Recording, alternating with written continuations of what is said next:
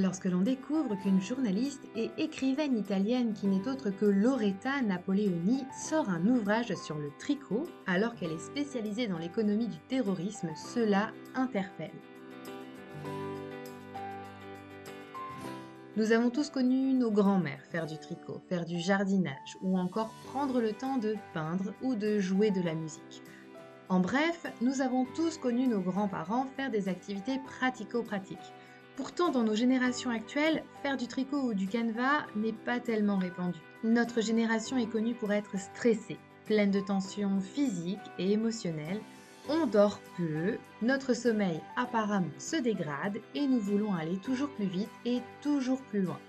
Si vous vous reconnaissez, vous êtes à la bonne place. Vous l'aurez compris, nous allons aborder le développement personnel facile par la maîtrise de nos émotions dans l'ici et maintenant. Bonjour à tous, un nouvel épisode aujourd'hui pour évoquer le bienfait des activités manuelles sur nos émotions. Nous verrons dans ce podcast le bienfait de ces activités pratiques et la façon dont notre concentration dans ces activités peut être notre méditation qui nous permet de maîtriser toutes ces émotions qui nous accaparent quotidiennement. Je vous donnerai également dans cet épisode toutes les clés d'une routine méditative grâce à une activité manuelle consolatrice et réparatrice. Avant cela, je me présente. Je m'appelle Alexandra Schlinger, je suis sophrologue certifiée et formatrice au sein de l'Institut de formation à la sophrologie. Et j'ai créé pour vous le site Mon Programme Sophro, qui est un site dédié à la préparation mentale dans tous les domaines de votre vie. Sur ce site, vous trouverez énormément de ressources gratuites, ainsi que des programmes de sophrologie qui vous permettront de reprendre la maîtrise de vos émotions. Avant que nous commencions, je tenais à vous informer qu'en tant que sophrologue, je suis experte dans la préparation mentale et donc dans la maîtrise émotionnelle. Faites-moi confiance pour reprendre possession de votre quotidien. Comme je vous le disais en introduction, récemment, Loretta Napoleoni a sorti un livre qui s'appelle Le pouvoir du tricot. Alors, pas d'inquiétude, nous n'allons pas consacrer cet épisode au tricot, mais nous irons bien au-delà car ne pratiquant pas le tricot personnellement, j'ai fait des recherches sur plusieurs activités pour vous mettre en évidence qu'il est accessible de reprendre les rênes de sa vie émotionnelle. Pourquoi une activité manuelle qui recrute les deux mains aurait autant d'intérêt pour notre santé? Dans plusieurs loisirs, comme le tricot bien entendu, ou le point de croix, la couture en règle générale, mais également le piano ou tout autre instrument comme la trompette ou la batterie. Vous avez également dans les activités le tai chi, l'ensemble des arts martiaux, le yoga également. Et nous avons, bien entendu, l'art-thérapie avec le dessin, la peinture ou le coloriage. Toutes ces activités utilisent les deux mains. Nous avons deux mains et deux hémisphères cérébraux. La main droite est reliée à l'hémisphère gauche et la main gauche est reliée à l'hémisphère droit. Lorsque nos deux mains travaillent, c'est également notre cerveau en entier qui est en fonctionnement. En effet, les deux hémisphères fonctionnent et créent des ponts. Sauf que la science prouve que lorsque de nouveaux chemins neuronaux se créent, cela augmente les facultés du cerveau et ce sont de nouveaux réseaux de neurones qui entretiennent ce fonctionnement cérébral. Pour note, les neurones fonctionnent en réseau et ce sont des cellules qui se donnent la main pour transmettre l'ensemble des informations nerveuses. Nous savons maintenant qu'un neurone change ses ponts avec les autres neurones et plus il en construit, plus il est stimulé et donc meilleur est son état de santé. Avec ces considérations, vous l'aurez compris, plus nos neurones créent des ponts entre eux et plus ils entretiennent une meilleure santé et meilleur est l'état de notre cerveau. Notre encéphale s'améliore grâce à la stimulation de ces deux hémisphères, ce que nous retrouvons dans les activités manuelles. N'oublions pas non plus qu'un cerveau en bonne santé et apaisé nous permet une meilleure maîtrise de nos émotions. En effet, si nous n'avons jamais le temps de respirer, de nous poser et de nous concentrer sur une activité concrète, notre cerveau reste en état de stress permanent et passe son temps à faire défiler sa checklist. D'ailleurs, confidence pour confidence. J'ai fait le lien dans mes podcasts précédents avec le piano que je suis en train d'étudier. Et c'est vrai que lorsque je suis dedans, je me concentre, j'oublie le reste de ma journée. Par contre, si jamais ma concentration baisse, je me perds dans ma partition et patatras, il faut recommencer. Donc, en plus d'être un excellent exercice de temps mort émotionnel, c'est également un excellent exercice de concentration. Peut-on comparer une activité manuelle au fil de la vie? Je suis certaine que cette question vous interpelle, car peut-on comparer ces activités loisirs manuelles avec une leçon de vie? J'ai envie de vous dire oui. Déjà, le premier point à soulever est la rapidité d'exécution de nos activités. Combien de fois ma professeure de piano me demande de ralentir? Et à votre avis, pourquoi cela serait nécessaire de tirer les rênes de notre monture? Aujourd'hui, tout va tellement vite. Notre travail franchit le Mac 3 tous les jours. Quotidiennement, c'est une liste de mails à répondre immédiatement, un agenda à tenir, les consultations, les rendez-vous, les enfants à s'occuper, la maison à ranger lorsque la journée professionnelle s'achève. Et chaque jour, inlassablement, c'est comme si nous étions dans un tambour de machine à laver à courir comme des hamsters pour remplir tous nos objectifs. Et lorsque ma professeure de piano me dit Alexandra, vous n'y arrivez pas parce que c'est trop vite. Ralentissez et vous allez voir que vous allez y arriver. À ce moment-là, elle tape avec ses doigts sur le piano pour m'imposer un rythme encore plus lent que celui du métronome. Et vous savez quoi? Ça marche. Donc, au-delà d'être des activités pratico-pratiques, ce sont des activités qui nous font ralentir et finalement qui nous font vivre à un rythme humain, un rythme naturel et normal. J'ai vraiment envie d'insister sur ce premier point, qui est finalement d'avoir le privilège de sentir le temps qui s'écoule. Vous ne regardez pas votre montre, votre téléphone est en mode avion et vous verrez à quel point même 20 minutes vous semblent longues. Se concentrer fatigue, mais c'est une fatigue excellente qui repose nos émotions et notre mental. Un autre aspect passionnant de ces activités pratiques, c'est que finalement, c'est l'illustration parfaite de notre vie. Alors, pourquoi? Eh bien, tout simplement parce qu'on fait, on se trompe, on reprend, on corrige, puis on répare notre erreur. Et quoi que vous puissiez en penser, c'est extrêmement positif. Cela entraîne une réflexion, un feedback, comme disent les scientifiques, pour notre cerveau qui analyse ce que nous faisons en permanence. Mais si vous suivez ce podcast, vous le savez déjà, le conditionnement mental passe par l'entraînement. Savoir maîtriser ses émotions, c'est être un sportif émotionnel quotidiennement. Vous avez parfaitement compris où je souhaite en venir.